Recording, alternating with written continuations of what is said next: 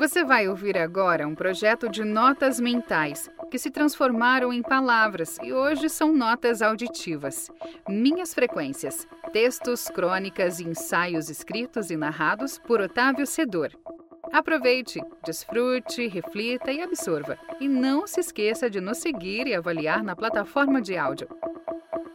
No episódio de hoje, uma nota mental diretamente de uma tarde de sol em um gramado com neve e repleta de boas lembranças. Eu nunca mais esqueci.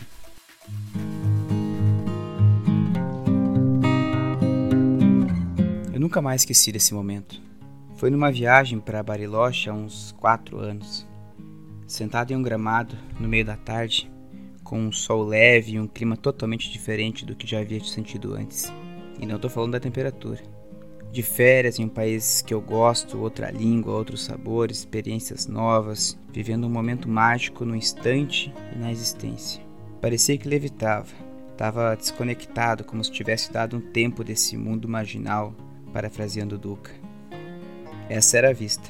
Realmente parecia bem longe do real, aquela sutileza no ar e as montanhas nevadas ao fundo. Foi ali que comecei a pensar o que não parei até hoje. O que é a tua vida? O trabalho, o dinheiro, o amor, o corpo, o próprio ego? O que é a tua vida? Quem vive do teu lado? A busca pelo sucesso? A diferença que faz no mundo? A marca que vai deixar por onde cruzou? Ter ou sentir. Não sei se todo mundo tem algo para chamar de minha vida. Não sei se todo mundo doa amor pelo que tem e pelo que faz para receber de volta o que doou.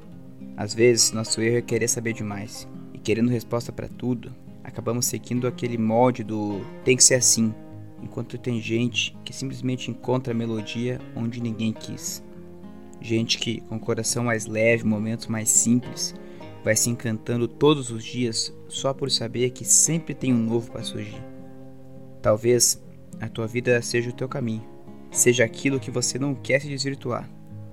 E fugindo dos anzóis, fugimos da ilusão de achar que traçamos o destino.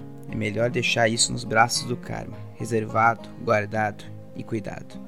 Assim, até a conclusão vem fácil. Temos que nos eternizar naquilo que nunca mais esquecemos no instante que nunca mais saiu da memória.